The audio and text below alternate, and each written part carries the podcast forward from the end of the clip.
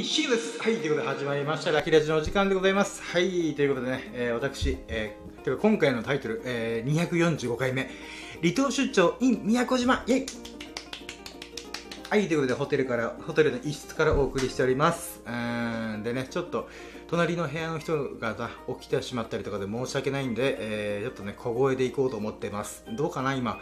まあ、ちょっとね、もう収録というか配信し始めたら、ちょっとね、もう後には引きも、後には引き返せないってことで、まあどういう風に音源が取れるかちょっと不安ですけども、ここからね、30分ぐらいかな、おしゃべりできたらなと思います。で、現在の時刻が2022年の、えー、11月6日日曜日の、えー、午後20時16分でございます。20時16分、半端なお時間 でございますが、えー、私ね、離島出張 in 宮古島、えー、宮古島の美味しいラーメンを堪能できただけを語るというふうに、えー、タイトルを銘打ってるわけでございますが、えー、私ね、まあ、この5日ぐらいね、ラキラジしてなかったんで、このラキラジの、えー、モットーがね、日々のラッキー、ささやかなラッキーを語るってことなので、ちょっとね、この5日分のラッキーをちょっと振り返りながら、最後ら辺にね、えー、直近の、えー、ここ数数日というか今日か、今日の宮古島出張あたりのね、えー、ラッキーを語れればなと思います。そして今ね、私、入れ歯を入れるの忘れてた。なのでね、ちょっと一瞬だけ、10秒だけね、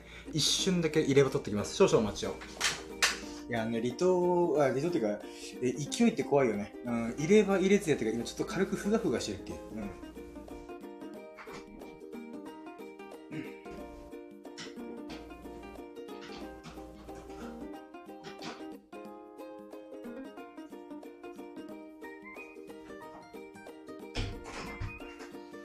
はい、ということで戻ってまいりました。よいしょ。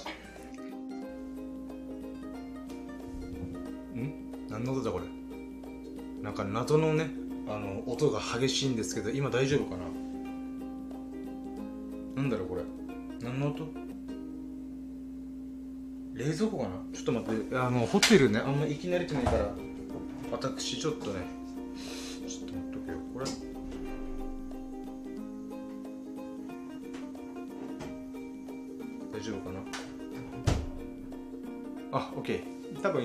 変な音まだある気がするけども多分大丈夫かな。いや準備不足。うん。はい、ということで、じゃあ行ってみましょうか。やろうとも準備はいいかよーそろ深夜の新聞プレス最後の日々の明け方ラジオ略してラキーラジオ Here we go! いい宮古島。はい。あなたの鼓膜に狙いを決めて、えー、なラジオズッキュンドッキュンパッキュン。なんだパンって。で何か打ち抜いた音がしましたけども。はい、えー、あなたの鼓膜を今打ち破った音です。はいということでね。えー、そうね。じゃあ早速ねあのささやかな日々のラッキーあをちょっと語っていこうかなと思います。えー、っとね、ちょっと待って、メモしたんだよ、今日。これ飛行機でね、あの、の、ちょっとした時間の間で、えー、メモを送って、10月31日中の最優秀ラッキー。あ、ね、僕、あのー、なんかね、前まではさ、1日1日のラッキーをああだこうだ喋ってたんだけど、まあ、1週間の中で語りに語れるラッキーを語ろうということで、えー、っとね、ちょっと待ってよ、なんだっけなまず1個目か。1個目がね、えー、あ、そうだ、これね、バイトの前の話なんだけど、えー、気落ちしてるミルク君と友人を励ますために睡眠時間を削って、えー、ゆくりました。ゆくるっていうのはね、あの、会って喋るとか、あの、ユンタクするみたいなあ意味なんだけど、ちょっとね、ミルク君が、あの、ちょっと仕事っていうか、まあ、そっち系でなんか土地ったらしくて、その土地ったゆえに連絡が来て、僕がね、あの、夜のお仕事してるんだけど、まあ、おひ、お昼頃というか夕方頃に連絡が来て、え今深夜暇と言われて、あ、今から仕事だよ、みたいな。寝る、寝、寝てから仕事だよって言ったら、ちょっとゆくれないということで、なんかね、あの、どういう失敗があったよっていうのをちょっと聞かせてもらって、あ、すごいなんかミルク君気落ちしてんなと思ったんで、あじゃあ励ますためにちょっと一瞬ユンタクしに行こうかってことで30分ぐらいね、えー、ちょっとミルク君が僕ん家来て、えー、ユンタクしました。うんで、細かいどういう話っていうのはね、あのー、まあ、喋りず、喋れないか。うん。なんだけど、ざっくり言うと、うん、なんだろうな。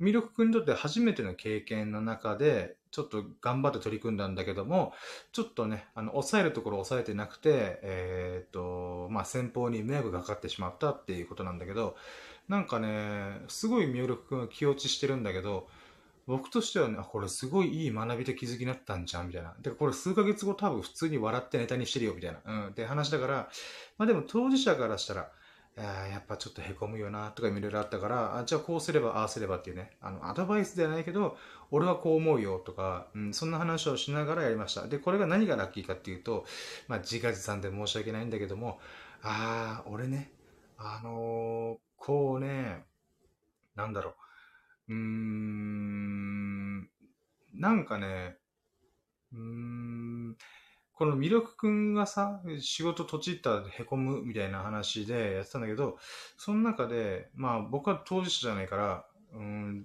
ざっくりね、あのー、こう思えばいいんじゃんとか、うーこういう風に捉えるためにこういう行動してみたらとかいうね、うん、なんかね、うん、なんか自分もさ、その魅力くんと励ましてる時にさ、思ったのが、ああ、俺未来しか見てねえなとか。自画自賛で申し訳ないけど、ああ、俺今すごい前のことしか考えてないみたいな。今か未来のことしか考えてないから、まあ過去のことはね、あの、それを活かせばいいんじゃんとしか思ってないから、なんかね、そういった意味で自分がそういう考え方に今至れてるっていうのはね、とってもね、あのー、ああ、自分自身成長したなっていうふうに思った。うん。まあ弱い32にしてね、あのー、なんか真っ当なお仕事をしてるつもりはないんだけど、考え方はすごく真っ当な方にね、こう、進んでる、変化してってるんだなーっていうのが喜ばしかった。だからね、ミルクの相談乗りながら、自分自身の成長をすごい感じたなっていうラッキーです。はい。ということで次行きましょう。だからね、他の今、隣のホテルの部屋の人がね、あの、うるせえなと思ってるかもしれない。ちょっと小声でね、なるべく行きますけども、えー、二つ目、二つ目が、えっ、ー、と、喉風が少しずつ良くなって、えー、感知しました。イェイ。これ何かっつうと、あのね、2週間、3週間前ぐらいからね、ちょっと喉風邪ひいてて、やばいな、みたいな。でも熱もないし、えー、体が特にだるいわけでもなかったんだけど、どうしても鼻水とかね、この咳や痰みたいなのがあって、で、まあ、なんだろうな、痰が出るってさ、あの、自分の体の中に菌が入って、それをぶっ殺した後に出てくる、えー、この悪い菌の死骸なわけだよ。うん。で、それ出てくるんだけども、うー特にね、症状があったわけではなかったんだけど、やっぱどうしてもね、鼻が詰まるってことで、なんか体調がもよろしくないな、みたいな、うん、感じだったんだけど、まあ、コツコツ、ちょこちょこね、バイトしながら、まあ、コロナではないっていうのが分かってたんで、まあ、どうにかこうにか、こう、のらりくらりやってたんだけども、自然とね、こう、なんだろうな、お月様の満、おお月様がさ、こう満月になるかのごとく、ゆっくりゆっくり自分のさ、欠けてるところが、こう、満ちていって、あ、俺今すげえ健康になったわ、みたいな、うん、そういう実感がありました。ほんとね、改めて思うけどね、健康大事だなと思った。うん、自分自身がさ、気持ちよく過ごせる、心地よく過ごせる瞬間っていうか、今現在が、とっても幸せだなっていうのを改めて実感できました。うん、ほんとね、えー、風邪なった、喉風邪なった時はね、あの、こんな野郎の風の菌マジムカつくとかいろいろ思ってたけど、うん、今思えばね、あの、それゆえに、えー、自分がね、万全な状態になっている今の、ああ、こういうふうに日々を過ごしたいものですわなとかいう、うん、ことを改めて実感できました。まあ、これが2個目かな。うん、2個目のラッキーですね。ほんとみんな健康にお気をつけて、これから季節の変わり目だからね、ほんとね、油断ぶっこいてたら、あの、パンツ一丁で寝てたら、あの、風邪ひくよ。危ない危ない。はい。ということで続いて、えー、三つ目か。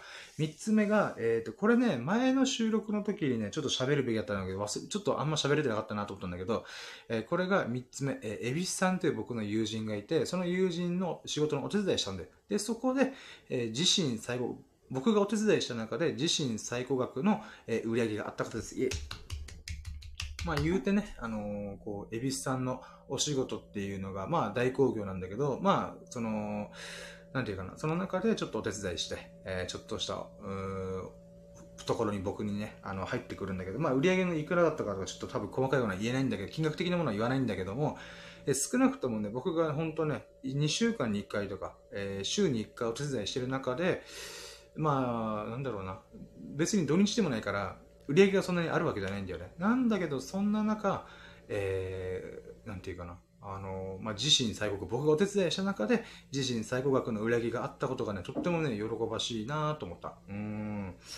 やっぱね、お仕事する上で、やっぱ売り上げっていうのとか利益がどうこうとかあるわけじゃん。せっかくお手伝いするんだったら、まあこれぐらいの金額を抑えておいた方がいいっていうラインがあって、でもやっぱお客さんの都合によりけりだから、そんなね、あのー、なんだろうな、こう、うん、その売り上げに貢献するっていう側面で、こう、なんつうのかな。うん、僕ができることなんてほぼないんで、うん、あくまで恵比寿さんが仕事のつながりの中で、えー、お客さんから連絡が来てからやっと売り上げとかにつながるから、そういった意味で、えー、なんていうかな、自身最高額の、うん、売り上げが出たのがとっても嬉しいなと思った。待って和弘さん来てんじゃん。うわ、やった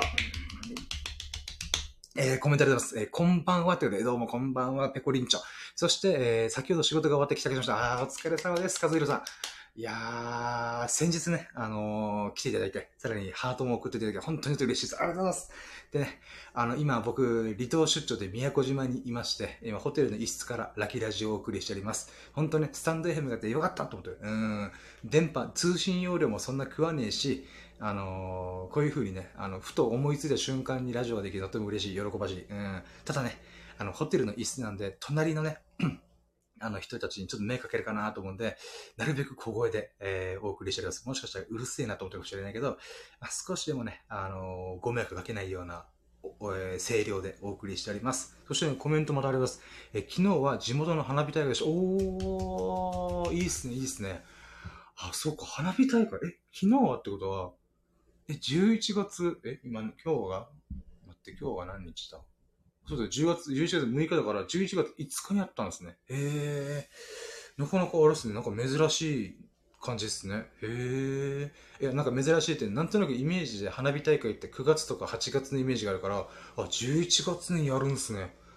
あまあでも、いいタイミングですね。やっぱ夏祭りとかって、夜といえど沖縄暑いんで、うわー、ジメジメして暑いみたいなって中で、こう、11月の涼しい時期に花火大会があるのいいですね。うーん。あ、かずりさんコメントが、えっ、ー、と、8月に開催予定でしたが、コロナで、あ、確かになあの、僕の地元の祭りで、あの、羽衣祭りっていうのがあるんですけど、その羽衣祭りも、このコロナの影響で、やっぱ人がむやみにいっぱい集まっちゃうとやばいからってことで、確か今回やったはやったけど、花火だけみたいな。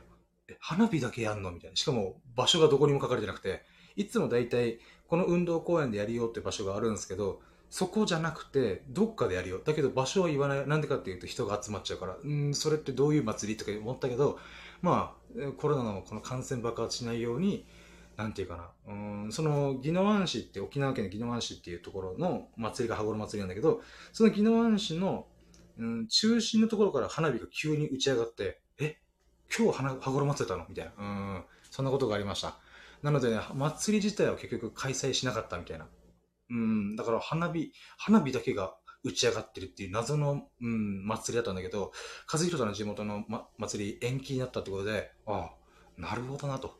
うん、確かに、なんだろうな。ちょっと時期を見計らって、やっぱ祭りは開催したいっていうことで開催できてよかったっすね。ああ、よかったよかった。だからね、たまたま僕もさ、その瞬間、謎の花火を変なところから打ち上がってるの見て、あ、これもしかして羽衣祭りの花火じゃね？みたいな。うん。なので、たまたまね、その時、友人と買い出しにしたんで、あのー、たまたまそこのショッピングモールから眺められたんで、あ、よかったと思って。うん。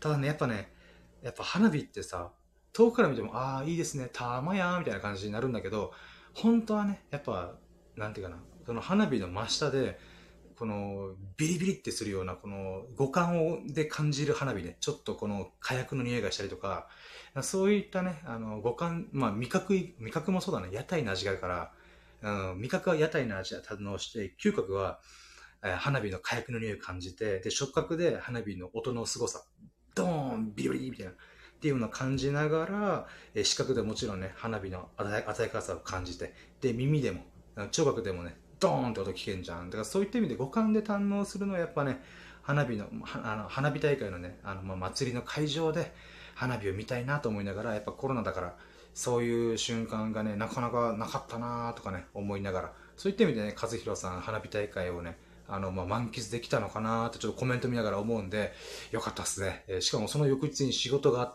あるってことだったんで、ほんとね、あの、お疲れ様でございます。うーん。おそらく早朝とかに出勤があったんですかね。うーん、ほんとね。和平さん、確か、えっ、ー、と、介護だ、介護でしたよね、確か。介護系というか、福祉系というか、あー、その中なんか夜勤もあったりとかいう話を以前お聞きしたので、本当ね、お疲れ様でございます。いやー、まさか宮古島に出張してる時に和弘さんのね、コメントいただけるなんて、なんて日だ なんでラッキーなんだうん、そう思います。うん。はい、で、待って、あれ待って、今何の話でしたっけ？あ、そうだそうだ。えー、蛭子さんの仕事の売り上げがあってよかったっていうラッキーですね。うん。お、和弘さんから久しぶりに少しお話ししませんか？あ、いいですよ。ちょっと待って、どうしようかな。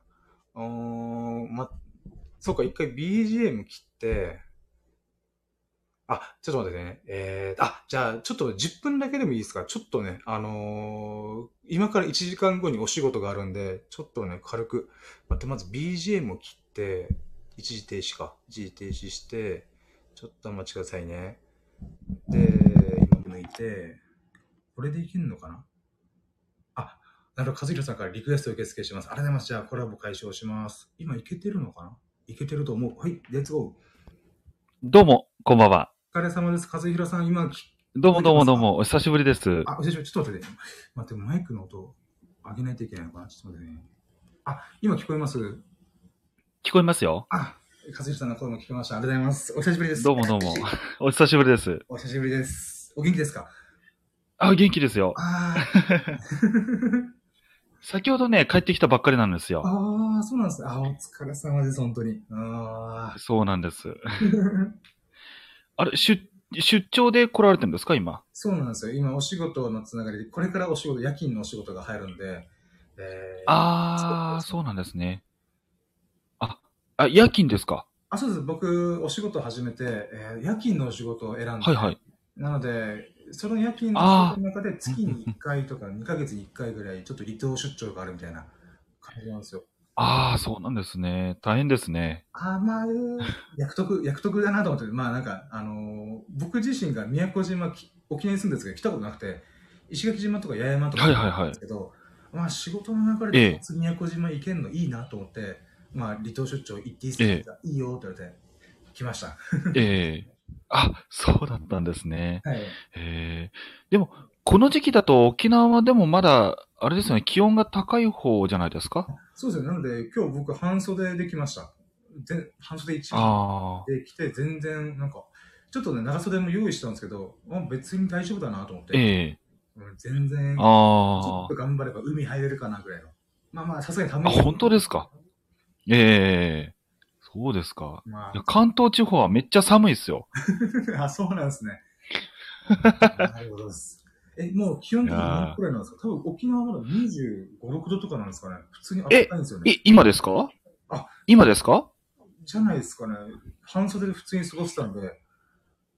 ええ20度今ですか？今は、ちなみにですよ。ちなみに今関東地方、はい今住んでるところが今10、12.5度です。めっちゃ寒いじゃないですか。寒いっすよ、ほんと。沖縄で、沖縄でも多分、まあ、か沖縄風があるんで別の寒さがあるとはよく言われますけど、言うても、ええ冬でも18度とかな世界なんで、それよりも全然寒いですね。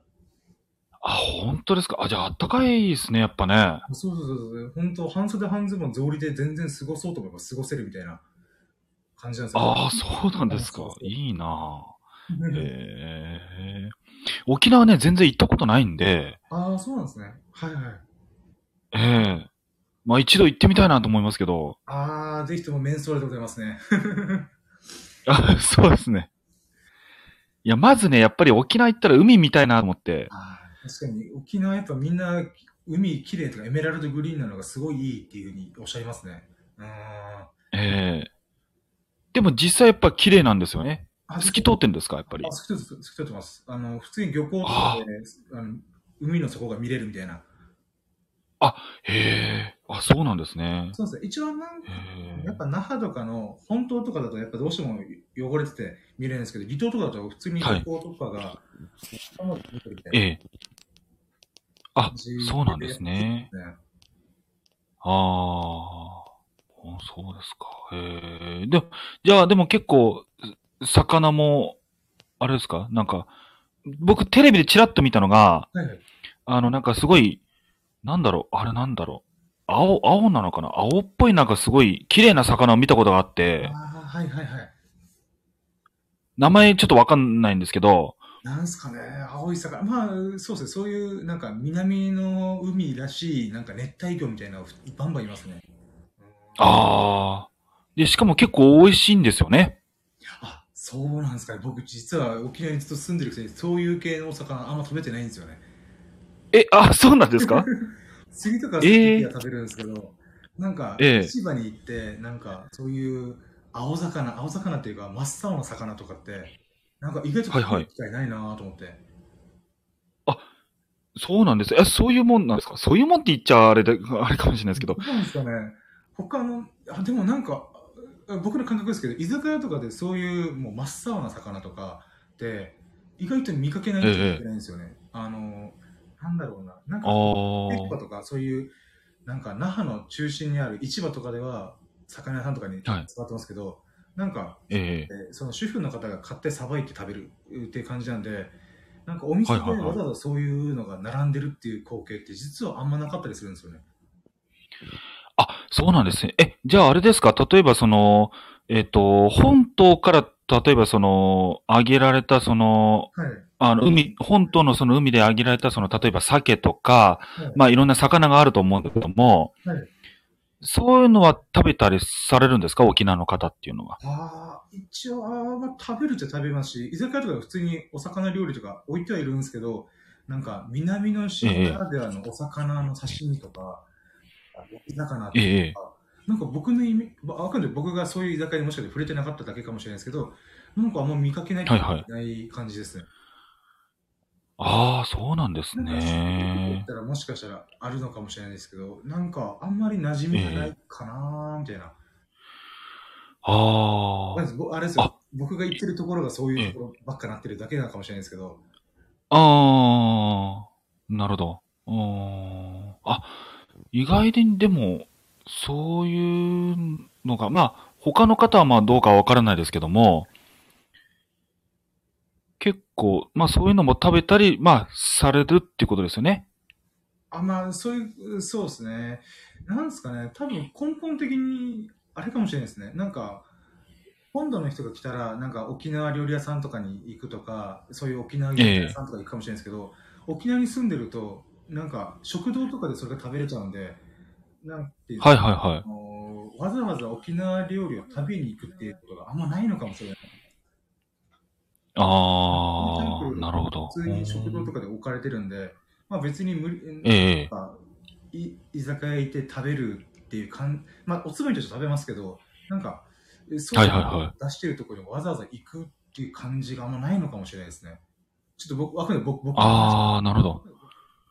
ええなまあ結局そういうところで食べれるから、じゃあわざわざ足を、まあそこまで足を運ばずに、そういう気軽なところで食べれるってことですよね。っていう感じかなと思います。だから僕がもし沖あ縄ー以外に住んでる人だったら、せっかくだからそういう青,、ええ青真っ青な魚食べてみたいなとか思うかもしれないですけど、はいはいはい。なんか、はい。短すぎて逆に食べてないみたいな感じ？ああと僕がもしー、かしてなるほど。ちょっと偏ったとご飯食べばっか食べてるみたいなうーん感じかもしれない。あー、なるほど。へえ。うんあれ？ちなみに、えっと、あれですか、あの、深夜さんは、はいこっちの関東地方とか来られたりししたことあるんですか？あー東京には何度か行ったことあるんですけど、東京以外ってなるとあんま、そうですね、なんか行ったことあるのが本当僕少なくて、北海道、えっと東京、あとは、あーなんか奈良とかの関西方面と、あと九州のなんか福岡とか、あの熊本とか、ええ島とかなって、はい。なんか関東地方ってなると、だからディズニーランドとか行ったことないんですよ、僕。ああ、そうなんですね。はい、なので本当用があるから東京に行くけどその用以外でなんかあじゃあ観光に行こうかっていうのも特にないんですよね。あみたいな。あ、もうあのぜひともあれですね、あの。ええあなんあ、か湘湘南とかもじゃあ、そう行ってみたいなとか江ノ島とかもいつか観光行ってみてえなとか思いながらなかなか行けてないなとかね。ええうんあ、もうぜひとも来てくださいよ。いや、いいとこですよ、本当えー、なんか、あ確かあれです江ノ島とか周辺とか、その湘南のところって、なんか、あれですか、その、観光っていうか、なんだろう、このご飯食べたらいいよ、みたいな。例えば名古屋とかだったら、なんか、味噌がいいよ、とかあるじゃないですか。とですね、あのーまず江ノ島はシラスが有名なんですよ。なるほど。はいはいはい。まあのーシラス丼が有名で、はい。えっと、大体、もう、そのシラス丼の有名な食堂があるんですが、はい。まあ、そこがオープンするのが10時なんですよ。はい。もうだから30分で完売しちゃいますよね。そんなにですか？すごいですね。おー。ええなるほど。そんなに美味しいってことなんですね。もうみんながわって。結構美味しいところですね。なるほど。しらす丼、ちょっとメモして。だから朝、はい。朝、取ったそのシラスを、はい。あの、まあ、そのシラス丼っていうのはその釜揚げしたのと生で、な、生でそのまま乗っけたやつがあるんですよ。はいはい。で、プラス、そこになんかネギトロとか乗ってるのがあるんです。なるほど。それが有名なんですよ。えええなるほど。いいっすね。ネギトロもかかってて。おー。それしかもそれが30分で完売ってマジですごいですね。そうですね。だから僕もそれ情報知って、まあ、実際まだそこの食堂に行ったことないんですけど、はい。まあ、まあ一度行ってみたいなと思いますけど、だから、その、30分、30分っていう、そう、30分で完売しちゃうんだけど、その、あまりの人気で、えーっと、はい何年前だったっけな、あれは。もう5年前の話になっちゃうんですけども。なんか10分で完売したっていう時もあったらしいんですよ。ええすごいですね。はあ。そそん、そんなに、うんなんですか、そのもともと1日分として用意したのが10分で完売ってすごいですね。ああう。。そうですね。あまりに、すごすぎんなと思って。そうですね。ああ。えー、ちょっと食べてみたいですね。そこまでみんなが求めるしらす丼って僕聞いたことないんで、びっくりしましたね、聞いてて。えー、う。そう。あ僕も、あの、休みの日とかね、あの、まあ、ドライブがてら、その、江ノ島とか行ったりはするんですけど、あ。はい。もう、休みの日なんてもう、もう店の前ほんと行列ができてて。もう皆さんその味を求めにやっぱり全国各地から来てますから、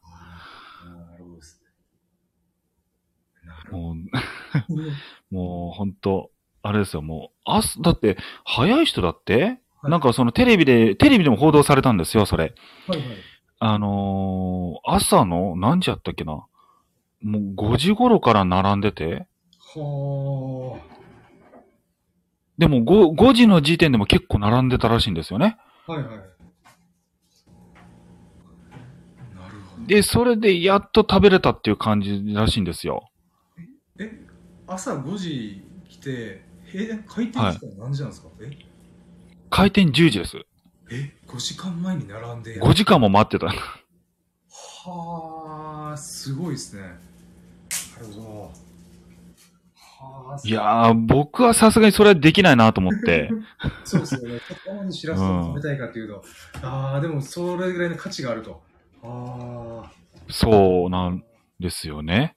ええこれって、この、やっぱ、その、か神奈川、湘南って神奈川、ん神奈川市がああ、神奈川です。はい。神奈川ってやっぱこの水産物ですか？海海洋産物っていうんですかね？なんかこういう魚はいはいはい。ものがすごい有名というか。みうたいなーん、どうな、どう、どうなんですかね？どっちかっていうと、そういう海産物というよりは野菜の方が有名かもしれません。うーん。野菜とか、まあ、果物？はいそういう、結構その農家さんが結構いるんですよ。あ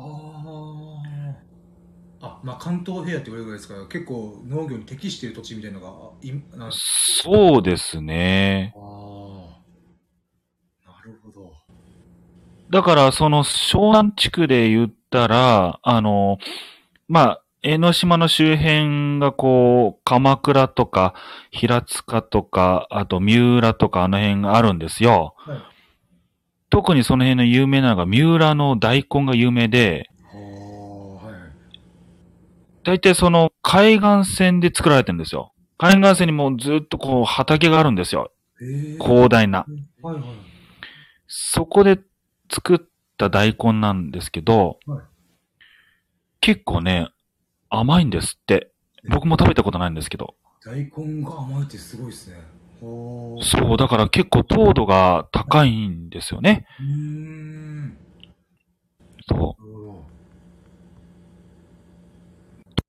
冬場の大根は、はい。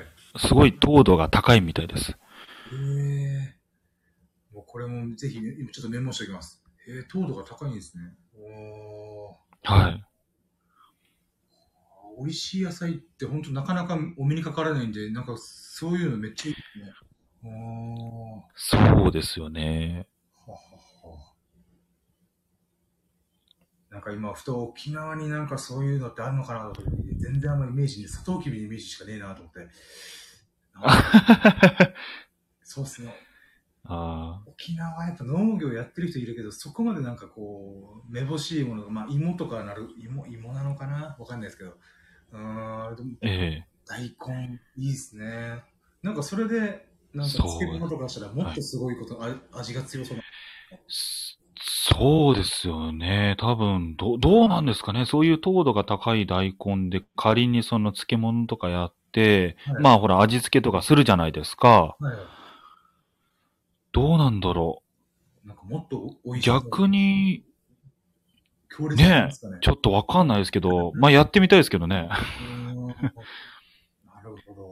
いいっすね。そ大根がうまいって、なかなか聞かねえな、みたいな。なんか、あくまでサブ的な感じのイメージが、なんか、こう、千切りにしてちょっと添えとくみたいなイメージがやっぱどうしてもあるんですけど、ええそれ単体でめちゃくちゃ。そうですよね。ああ。ええなるほど。それもね、テレビで取り上げてたんですよ。はいはい。いだからその、中継でやってたんですけど、はいそのリポーターの方が、はいえー生で食べたんですよね、その三浦の大根を。はい。で、その食べた感想としては、まるでリンゴを食べてるような感じだったって言ってました。ええー、リンゴ並みに甘いってすごいですね。はあですよ。ね。糖度どんだけ高いのって話ですね。ええそうですよね。ー。ははは。いや、それ、そこまで聞くとなんか、マジで食べてみたいですね、一回。え、どんな感じ そうですよね。もう本当、もう僕も本当食べてみたいです。あーちょっと楽しみができました。いつか神奈川に行くときに絶対しらす丼と大根食べたろうと思いました。はい。あ もう、ぜひとも来てください。神奈川の三浦の大、三三浦でしたっけ？三浦。三浦ですね。はい。大根。はははちょっと楽しみができました。ありがとうございます。いやいやいや。ああ。なるほどです。最近、和弘さんってお仕事で忙しいですか？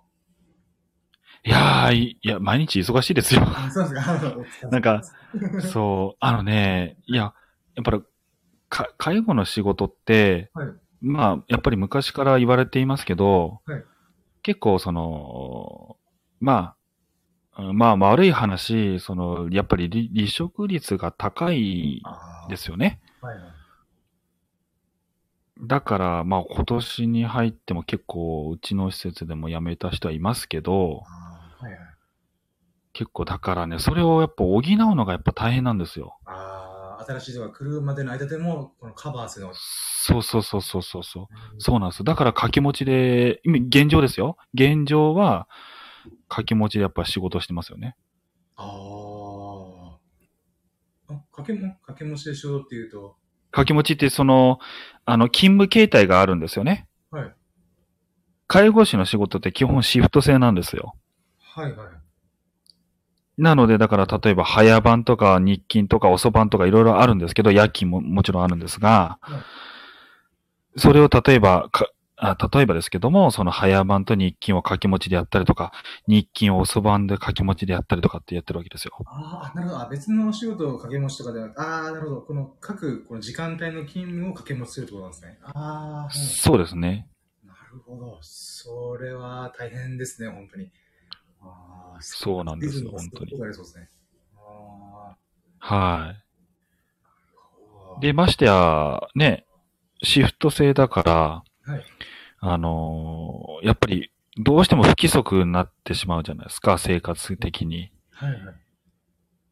だから、そのサイクルがやっぱり、乱れる、乱れ、まあ実際乱れちゃうので、あくもほら、そのササイクルが固定じゃないので、毎回毎回。うんだからやっぱりすごい体調管理には気をつけますよね。ああ、そうですよね。うん。疲れもなかなか取れなさそうな感じですね、そのリズムが。まあ実際、実際やっぱ取れないですよね。うーん。いや、本当お疲れ様です。すごいですいね。やー、そうですね。だから、お風呂とか入るとしても、はい。やっぱりシャワーだけになっちゃう日がやっぱ多いですよね。ああ、ゆっくりお湯に浸かるっていうのはなかなか難しういな。ん。なあ、現状はやっぱ難しいかなって感じですよね。なるほどです。うん。はあ。いや、本当お疲れ様ですね。いや、すごいなと思います。毎回聞いいて。やいやいや。いやー、本当ですよ。え、このお仕事勤めてもう、あれですか、どれくらいになるんですか？まあ、今の職場もういう。いや、今の職場ではまだ、まあ短いんですけど、その介護士歴としてはもう今年で6年目か。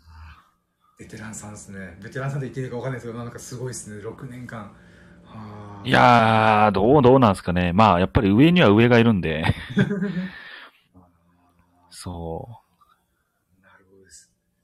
え、なんか、あの、う。だからやっあ、はい。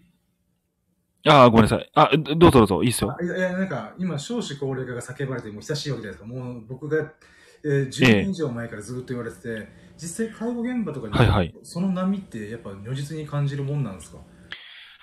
そうですね。それは、す本当身近に感じてます。やっぱこの、例えば6年前はにこの業界に入ってからの6年後の今でも、もうどんどんどんどんそれが膨れ上がってるのは分かるんですか？そうですね。もう高齢者の方々、本当増える一方ですよね。ああ、なるほどです。あもうだから、現状、こういったその、老人ホームとかに入所したくても入所できない人がやっぱ多いです。ああ、そうですよね。はい。確かにこのえ施設の人数限られてるにかかわらず、その中から出る、ええ病院とかだったら、あじゃあ完治したんで出ますとか出ますけど、そのホホームっていう施設の中から出るってなったら、もうやっぱなくなるで抜けるか、このご家庭の事情でどっかに移るかの2択しかないですから。そうですね。あと、認定調査っていうのがあります。あの、介護度ってあるじゃないですか。要介護とか、はい、なんかレベルが。要介護1から5まである。はいはい。そうですね。要介護1から5があるんですけど、その下に要支援っていうのがあるんですよ。要支援っていうのは、いわゆるこれから介護が必要となる値ですよね。はいはいはい。要、要支援はそうで、要介護はもう完全に介護が必要となる。わけですよね。はいレベル的には。だからその要支援の方々っていうのは、大体その有料老人ホームに入所される方が多いです。あもしくは、例えば要支援の方って、ある程度自分のことはできるんですよ。ーはいはいはい。日常動作で。うーん。なので、そういったその、まあ、例えばグループホームであったりとか、はい今さっき言ったようにその有料老人ホームで過ごされてる方は多いですよね。見てると。うーんで、やっぱり要、要介護度、介護、要介護の方は、はい。まあ大体、まあもちろん有料でもいるんですよ。有料老人ホームでもいるんですけど、はいまあ、あと特別養護老人ホームっていうところにも入所される方が多いですね。ああ、なるほど。ああ、なるほど。もう、そういうところからも、事前にや、んなんかもう、つまり、何ですか、入所する以前の段階からの、なんかサポートとかフォローとか、そういうのも今どんどん始まってるみたいな感じな、なんあそうですね。もう、それはもう、あの、ケアマネージャーっていう方がいるんですよ。はい。あの、主に大体その地域包括センターっていううんところで、あ、なんか聞いたことあるんですね。えーまあ大体、はいはい。大体そこで働いてる方は、まあ、ケアマネージャーの資格を持ってる方が多いですけどもう、んそこで、まあ、最初、例えばその、えっと、例えば A さんっていう方がはい。病院に受診されて認知症と判断されました。うん。で、そうすると病院の方からその地域包括センターの方に連絡が行くんです。はいはい。もしくは、もしくはプラス行政の方にも連絡が行きます。はい。で、そこで実際にその方の自宅の方にケアマネケアマネージャーその方が来られて、うん現状どういう風になってますかっていうことをいろんな聞かれるわけですよ。はいはい。で、いろんなことを聞かれて、調査されて、じゃあ、あなたは現状こういう風になってるから、まあ、うーん、これから、まあ、介護が必要だなと思ったら、要支援いくつですよ。あうんでも、これは完全に、もうこれ介護が必要ですって言ったら、要介護いくつですよっていう風にはいはいはい。認定されるわけですよ。あーで、そうすると、はいまあ、あのーご家族の意向にもなるんですけども、じゃあ今後、そういったその老人ホーム、うん。どこの老人ホームに入庁されますかとかでいろんなはいはい。ことを、まあ聞かれるわけですね。まあ中には入庁されない人もいますけども、うん。やっぱりほら、入庁するにあたってはやっぱり結構費用も高いですから、うん。まあ、なかなかね、あの、低所得の、まあそういうお金の絡みもありますので、うんまあ自宅でその、えっ、と、訪問介護を利用されたりする人もいれば、うんまあ、ある程度、介護は今のところ必要ないから、自分でやってみる。まあ、その、ご家族の方がサポートするっていう人もいますよね。うんうん。まあ、それは人それぞれ様々なんですけども。はいはいはい。まあ、すまあ、ざっくり言えばい今言ったような感じです。ああなるほどはい。あくまでざっくり言えばですよ。はいはいええ。ああ、なんか今、いろいろ身につまされるなと思ってて、まあ、僕自身も、あの母親がいらっしゃる、いあいるので、うんはいそれが多分何十年後、何十年後かなのかわかんないですけど、どっかのタイミングでその話が来るだろうなとか思ったり、あーなんか、あとはすごい大きい視点で言うならば、なんか数十年、30年後とかには確か日本の人口がだいぶ減るよみたいなことをずーっといろんなもので言ってるんで、そうですね。それは確かに言われてますね。ってなった時に、その減ってる人口の、さらにその若い、少なくなってる世代で、その老人とか、まあ高齢者の方をどうサポートするかっていうのを、もうなんかなんとなくですけど、次元爆弾だなと思って、うんそのタイミング来たらどうなるんだろうなとかいうのを今お聞きして、ああ、これってすごい。それは確かに、もう昔から言われてる通り、それはもう永遠の課題だと思います。うーん、うん。そうですよね。はうんあどうなるんだろうみたいな。うんこれって例えば、うん。なんていうんですかね、和弘さんはいの業、い、るいらっしゃる業界の中で、例えば海外だとこうなってるよとか、海外だとこの部分で成功してるよとかいう話って聞いたりするんですかね例えばヨーロッパで。ああ、実際にその、身近には聞いたことないですけど、まあ、まあ僕もちらっと見たのがテレビでもやっぱそういうのは取り上げてたあのは見たことありますね。なるほど。なんかそういうのってどういうのでどうどういうふうになんかやってるよとかあるんですか？あももしくは日本だけが特殊なんですかね？ここまでの人口膨れ上がって、10年後一気に。あの、どうなんでしょうね。その、基本的に海外って、まあアメリカの例で言うならば、はいあの、結構保険費用が高いんですよ。アメリカって。はいだから、入所するにもすごい。はい。入所するにもすごい大変なんですよ。うーん。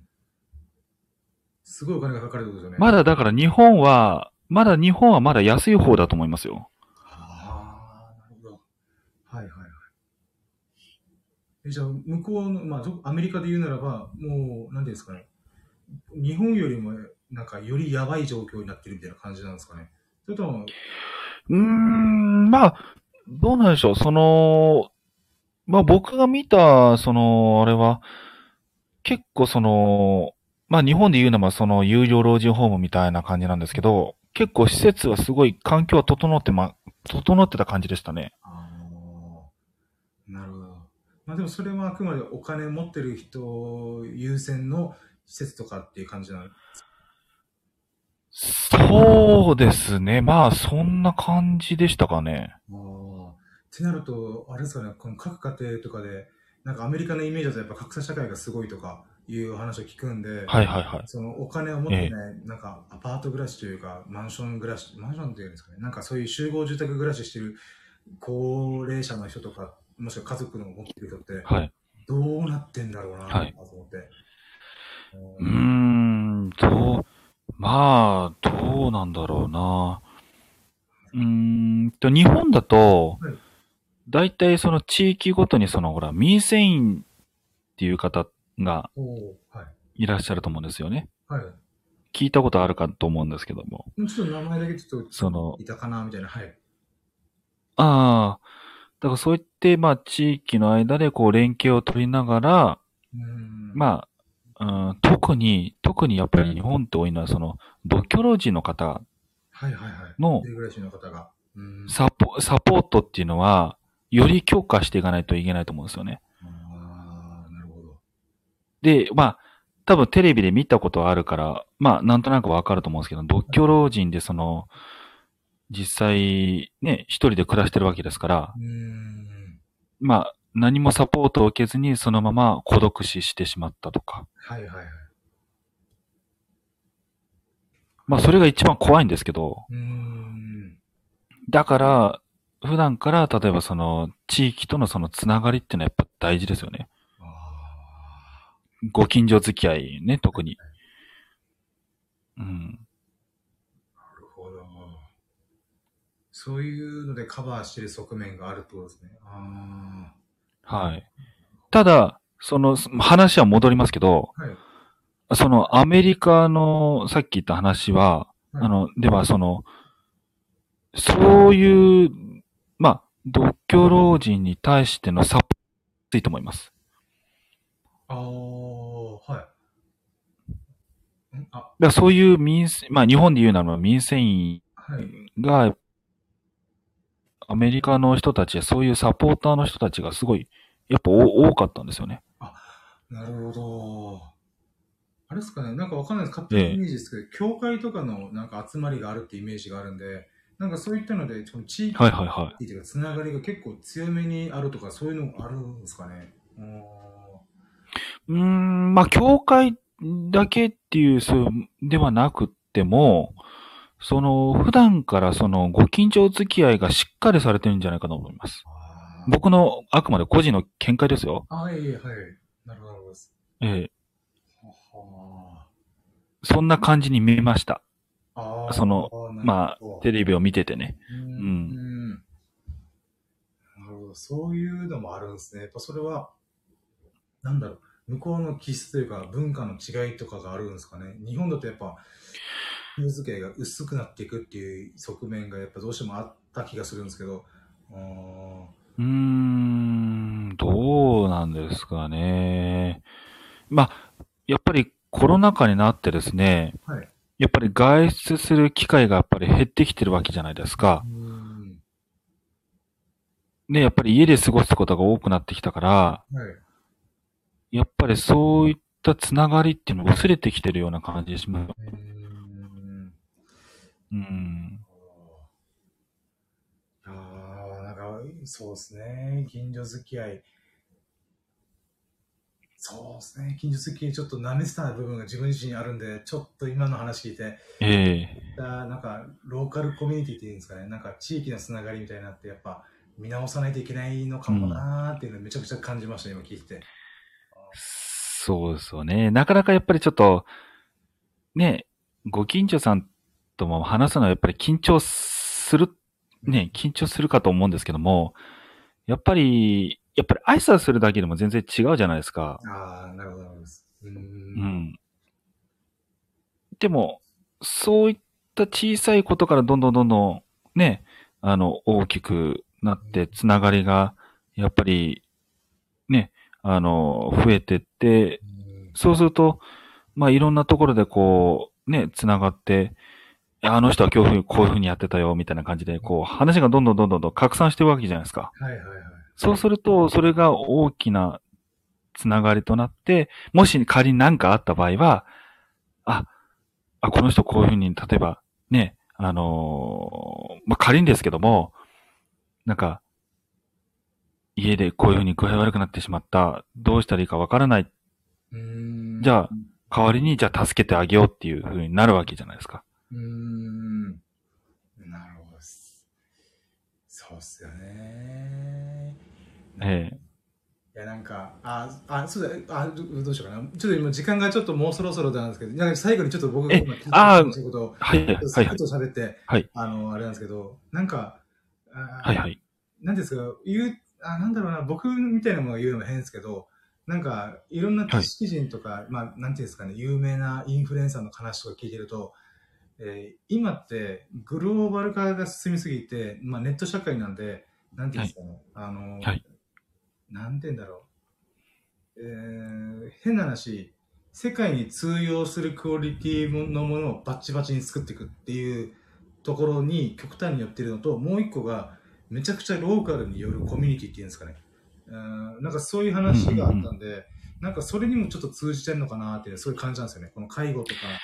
うーん、そうですね。まあ、うーん、どうでしょうね。まあ、うーん、直接的にどうなんだろうんああいう、なんだろうな、こう、うん、まあ挨拶から始まるというか、なんだろうな、こう、はいはい狭く身近なコミュニティ、えーにも、ええなんか、より価値が今、なんか出てきてるのかなって、なんか、なんだろうな。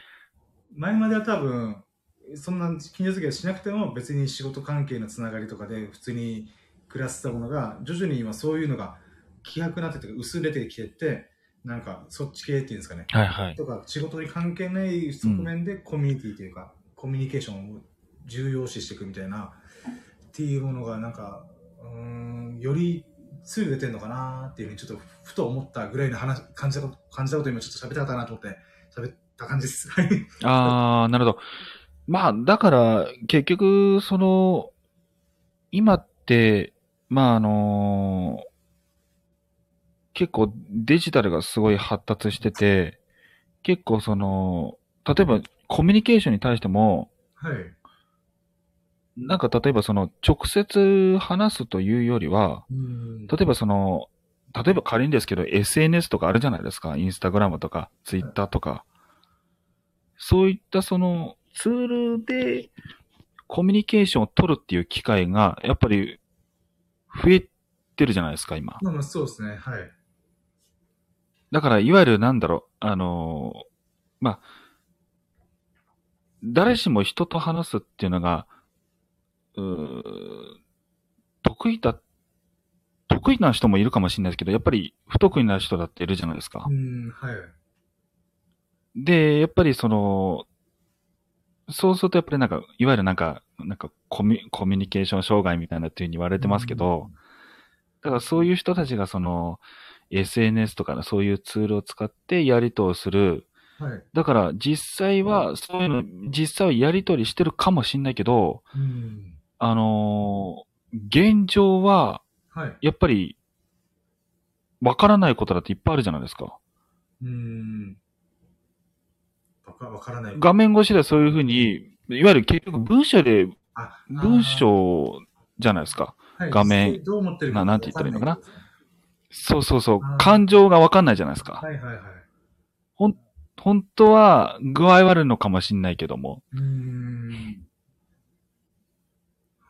でも、他の人から見て、はい。そういうふうに打てば、そういうふうに思っちゃうじゃないですか、文章を見て。なんだなと思っちゃいますもんね。うーん。ええ。ごめんなさいね、説明が下手くそで、あれですけど。い。えいなんか今言いたいけどいいですよあの、面と向かってしゃ,、まあ、喋るか、まあ、面と向かってなんかこう対面で会うことによって、表情とかで、あれなんか今度疲れてるのかなとか、もしくは声を通して会話することによって、うん。あ、なんか元気ないな、みたいな、うん。ものがええ。やっぱ伝わるんで、えやっぱそその、なんていうんですかね、あの、言語化できてない、なんか心、感情とはいか日々っていうんですかね。あのそういったものをちゃんと、なんていうんですかね、あのコミュニケーションするっていうか、こう交換するっていうんですかね。うん、することによってよりそうですね関係性が作れるし、それがそのローカルコミュニティというか、身近な人とのつながりってそういうところから始まるんじゃね？みたいな。だから挨拶のおはようございますって言うと、うん元気だな、みたいな。ってなると、あまあ、ええ元気だな。だけど、おはようございますって、なんか、まあ、なんか疲れてるおはようございますだなって思った時に、あ、ちょっと元気ないから、ちょっと気か、あちょっと気にかけてあげようとか、えーそういう思いやりに結びつくような、なんか、つながり合いっていうのが、あーできるでしょうね。なんかそういうのって。そうですね。だから、いわゆるその面と向かって、えー話す機会がやっぱり、うーそういうのがやっぱり必要だっていうことですよね。うーん、なるほど、なるほどです。はいはい。やっぱり、そうやって直接話すことによって、やっぱりお互いの感情がわかるじゃないですかうー。ん、はいはい。そういう、例えばさっき言ったように、その SNS で使ってそのコミュニケーション取るとしても、現状やっぱり感情がわかんないですよね、お互いのね。うーん、確かに確かに。はいはい。だって、ただ、ただ、ただ文章を打てばいいだけなんだから、結局う。ん。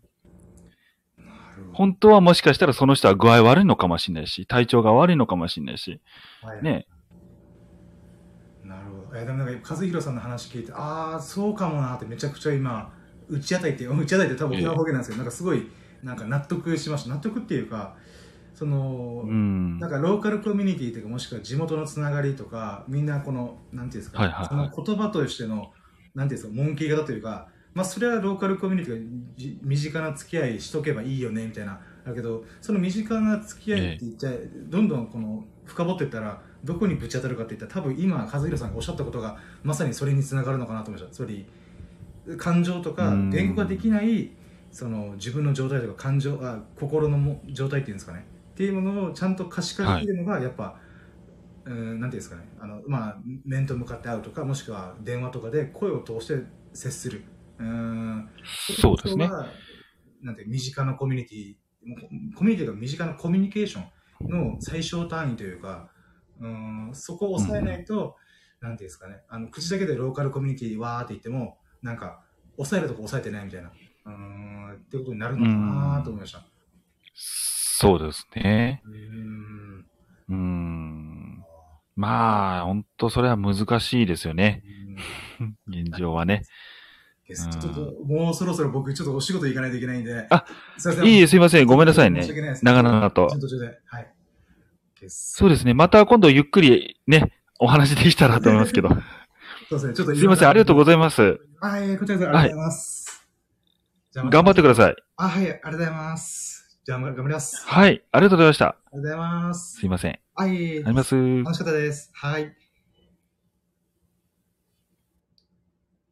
えっと、これ大丈夫かな。はい、あということで、和弘さん、本当にありがとうございました。イエーイということで、僕がね、あの、これからお仕事なので、えー、和弘さんとすごい身になるというか、学びになるというか、ああ、そういうの側面って僕、あんま考えてなかったなっていうことをね、また、なんだ、新しいエッセンスがこう脳に差し込まれたんで、またちょっと悶々と、あこうかな、ああかな、とか自分なりにまた考えて、ちょっと和弘さんと今度おしゃべりできる機会の時に、そういえばこれってどうですか？みたいな、ちょっとね、またお話できるネタとして、ネタっていうか、きっかけとして使えたらなと思います。はい、ということで、えー、シャープ245、えー、離島出張 in 宮古島ってことだったんで、えー、ちょっとね、その話はまた、えー仕事終わって、まあ、翌、明日とか、もうまだ宮古島にいるんで、ちょっとそこら辺また、あの、おしゃべりしたいなと思って、本当に和弘さんとね、あの、おしゃべりできたから、ラッキーだなと思いました。やってよかったら、ラッキーラジーとめちゃくちゃ思ったんで、また次回の配信をお楽しみいただけいただけますと幸いです。はい、ということで、私お仕事行ってまいります。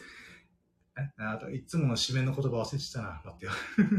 あ、でもまあまあ、とりあえず、えー、和弘さん本当にありがとうございました。そしてたまたま聞いてくれたそこのあなたも本当に本当にありがとうございました。アーカイブでも聞いてくれて本当にありがとう。えー、そんなね、皆様が、あなたが、ほがらかな日々と幸を日々を過ごすことを心の底から祈っております。Thank you for listening. Have a nice day! イェイ和弘さん、本当にありがとうございました。最後にコメント言ってらっしゃいということで、行ってまいります。はい、では終了します。ありがとうございました。終了。